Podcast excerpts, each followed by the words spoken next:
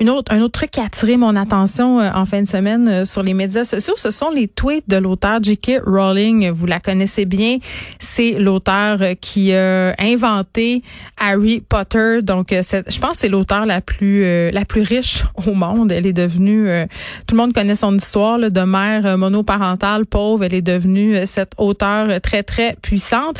Mais elle suscite la controverse souvent J.K. Rowling par rapport à ce qu'elle dit. C'est un, une femme assez space, assez bizarre. Euh, on sait pas trop euh, avec elle sur quel pied danser. Et là, samedi, elle a fait des tweets qui ont été jugés transphobes par plusieurs de ses fans, même euh, que l'acteur qui incarne Harry Potter dans les films, Daniel Radcliffe, s'est élevé contre ses tweets en disant ça a aucun sens, ce sont des tweets transphobes. Et vraiment, là, je vous raconterai pas toute la saga parce qu'il y a eu plusieurs tweets, mais ce qui a déclenché cette histoire-là, en fait, c'est euh, des tweets euh, par rapport à une initiative pour créer un monde post-Covid plus égalitaire. Puis elle a fait un tweet sur les gens euh, qui ont les personnes qui sont menstruées. OK, là ça a l'air super compliqué.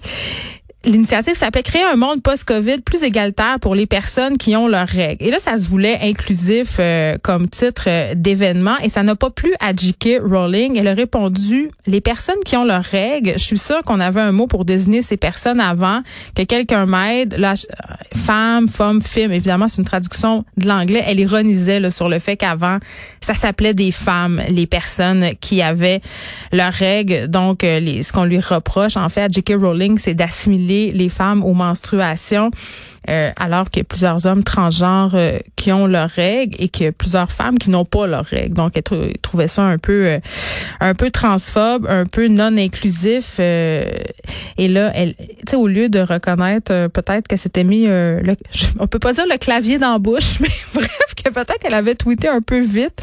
Elle en a rubarré une coupe, notre J.K. Rowling.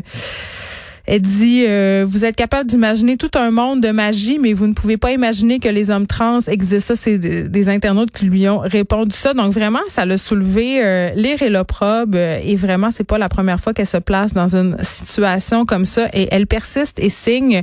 Bon, elle a publié dimanche là, des petits tweets très, très... qui se voulaient d'excuses, mais que je qualifierais d'excuses très très, très tiède parce qu'évidemment, euh, même le, le crew de son propre film s'était reviré contre elle, comprends-tu? Fait que je pense qu'elle avait pas ben, ben le choix, mais elle est allée d'une espèce de de tirade sur l'amour entre et le sexe entre les personnes du même sexe et l'attirance. En tout cas, je, je vous lis pas là, son tweet parce que ça on va s'empêtrer euh, les pinceaux, mais euh, à mon sens, euh, ça n'a rien arrangé, surtout pas le moment où elle a dit je respecte le droit de toutes les personnes trans, je connais des trans et je les aime. Tu sais, c'est comme l'équivalent de dire moi je suis pas raciste, j'ai un ami noir là, c'est un peu ça qu'elle a fait J.K. Rowling. Donc hein, pas bravo J.K. Rowling pour cette énième sortie transphobe euh, parce que je vous rappelle quand même euh, qu'elle a déjà eu des propos transphobes il y a quelques années. En 2019, euh, par ailleurs, ça lui était arrivé aussi.